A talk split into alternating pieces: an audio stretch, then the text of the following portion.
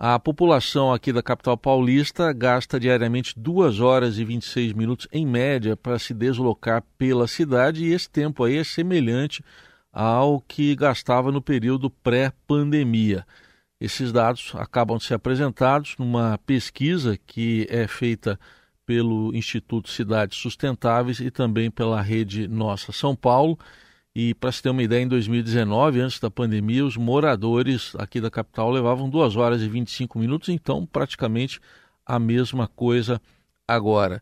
E sobre este assunto, da, que é a, a revelação feita pela pesquisa Viver em São Paulo, mobilidade, nós conversamos com o Igor Pantoja, que é coordenador de relações institucionais da Rede Nossa São Paulo e do Instituto Cidades Sustentáveis. Igor, um bom dia, obrigado pela presença aqui na Eldorado. Bom dia, Heisen, obrigado pelo espaço, bom dia aos ouvintes da rádio. Bom, em linhas gerais, comparando com uh, o ano anterior e principalmente com o período pré-pandemia, o que, que revela essa pesquisa? Olha, esse aumento do tempo né, gasto pelas pessoas nos seus deslocamentos é bastante preocupante, porque o novo normal que se esperava de que a gente tivesse menos trânsito, mais uso do transporte público, né, uma condição melhor de uso do transporte público, isso não vem se revelando. A gente, na verdade, tem visto um aumento do congestionamento, né? A pesquisa mostra que o usuário do carro é o que mais teve esse aumento de tempo médio gasto, né, mais até do que o do transporte público, ainda que também tenham algumas questões importantes aí no padrão de utilização do transporte público que eu acho que vale a pena de serem tratadas. O que, que você destaca então nesse padrão? Ah, mudou alguma coisa no transporte público desse período pré-pandemia para cá? Olha, teve uma diminuição importante né, da frota de ônibus no período da pandemia e essa frota ainda não voltou ao nível pré-pandemia. Como você mesmo falou, é, a questão do deslocamento, o tempo gasto pelas pessoas diariamente, voltou ao nível pré-pandemia. Então, essa, esses ônibus que não voltaram estão fazendo bastante falta. Né? As pessoas apontam aí que o tempo é, de espera pelos ônibus é um dos principais problemas e um dos principais fatores que fazem com que as pessoas não usem o ônibus. Então, se a gente não tiver nesse momento de retomada da, do presencial, dos deslocamentos, né, o trânsito já voltou.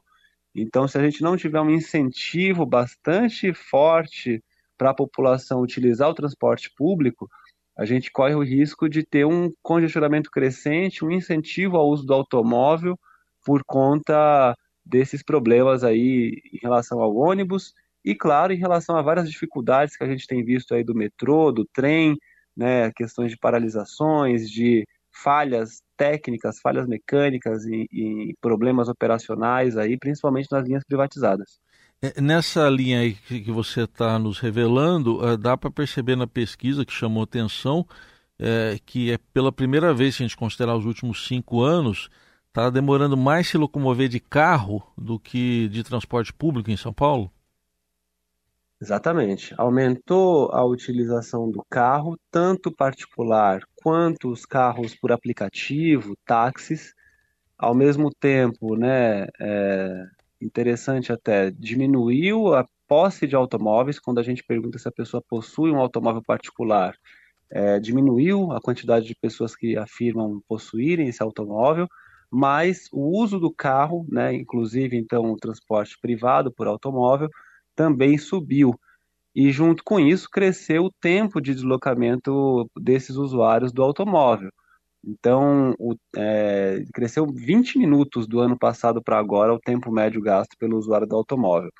Então, a gente está vendo é, é, é, um momento realmente chave aí para a gente reforçar a importância do transporte público, seja dos ônibus, seja do metrô e do trem, porque senão é insustentável, né? Cada vez mais insustentável, tanto do ponto de vista ambiental quanto do ponto de vista do trânsito, da qualidade de vida, você ter a maior parte da população, ou grande parte da população, usando o automóvel particular.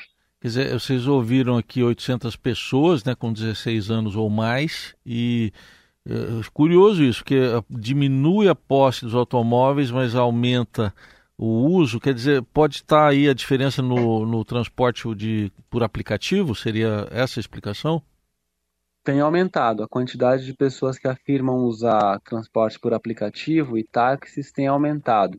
Então, pode ser que haja pessoas que estejam deixando né, de utilizar o seu automóvel particular, ou deixando até de possuir um automóvel próprio, para também utilizar esses transportes privados, é, mas que também são transportes individuais, né? Então, também a regulação, é, a análise por parte do poder público dessas plataformas é super importante para a gente também conseguir desenvolver políticas adequadas de transporte coletivo na cidade, né, para que a gente não fique refém do automóvel. A gente olhar aqui o dado de 2022 da pesquisa anterior a essa, as pessoas que diziam que utilizavam o ônibus como meio de transporte é, eram 33%, agora 41%. O que, que pode estar por trás dessa, desse aumento, Igor? É, o ônibus vem sendo retomado. No período da pandemia caiu muito, né? A gente sabe que a prefeitura até aumentou significativamente o valor do subsídio oferecido às empresas é, para compensar aí a queda na arrecadação, mas esse, essa utilização vem sendo retomada, né? Então, como a gente vinha falando, por, por um lado, as pessoas vêm deixando de possuir automóvel próprio, o uso do ônibus vem aumentando, né, a expansão do metrô tão esperada não vem ocorrendo no tempo que a gente esperava. Né, a gente já tinha, já era para estar com uma rede muito maior de metrô nesse momento. Então as pessoas vêm utilizando o ônibus, é, ainda que apontem diversos problemas aí, principalmente em relação ao tempo de espera, por exemplo. Então tem uma, uma questão de redução da posse de carro por outro lado, por um lado, mas por outro também a necessidade né, da pessoa utilizar o transporte público, às vezes, inclusive por não ter condições econômicas de possuir ali um automóvel próprio. É, e aqui a pesquisa também mostra exatamente isso, que o ônibus é o principal meio de, de locomoção aqui né, na capital e é, também aumentou aqui em 2022 a, a parcela né, das pessoas que usam o transporte em geral também aumentou, né, de 2022 para 2023. É isso, as atividades vêm sendo retomadas, né? Atividades presenciais. Então a necessidade do deslocamento vem aumentando cotidianamente, eu diria. Então essa essa pesquisa, como ela faz essa trajetória, né? Pré-pandemia, período da pandemia e agora a gente saindo aí dos efeitos mais diretos da pandemia, consegue visibilizar essa retomada aí da utilização pelo transporte público. Então acho que é um momento crucial para a gente valorizar e, ampliar o acesso com qualidade da população ao transporte público. É, nessa comparação que a gente citou, em 2022 eram 41%, agora em 2023 57%. Lembrando que a pesquisa é bem em cima do fato, quer dizer, vocês fizeram aqui agora em agosto, né? Pesquisa de 10 a 28 de agosto. Isso, essa pesquisa ela foi feita a, a parte de campo, né? As entrevistas com a população foram feitas agora em agosto. E em termos de políticas públicas, você já deu aí uma sinalização clara, mas uh, a gente vai ter uma campanha eleitoral agora se avizinhando no ano que vem. O que que essa pesquisa, como que ela pode abastecer as campanhas eleitorais e principalmente o eleitor, o que que ele deve cobrar? Olha, é fundamental a gente olhar para os pontos que a própria população aponta como sendo os principais problemas aí, né, para ela não utilizar o transporte público. Então, é a questão da superlotação, que tem a ver com a disponibilidade né, da frota, no caso do ônibus, recuperar a disponibilidade de frota que tinha no nível pré-pandemia. É, você, inclusive, está atento à questão do custo da tarifa. A gente tem visto que a prefeitura tem segurado o preço da tarifa individual, mas tem aumentado ali o valor do subsídio aos ônibus. Então, acho que isso também é um tema crucial e né, ataca diretamente aí o bolso da população. É, e também do ponto de vista do metrô e trens, a gente vê um processo agora de é, aumento né, da quantidade de problemas técnicos aí, cada vez mais recorrentes nessas linhas, prejudicando milhões de pessoas a cada dia.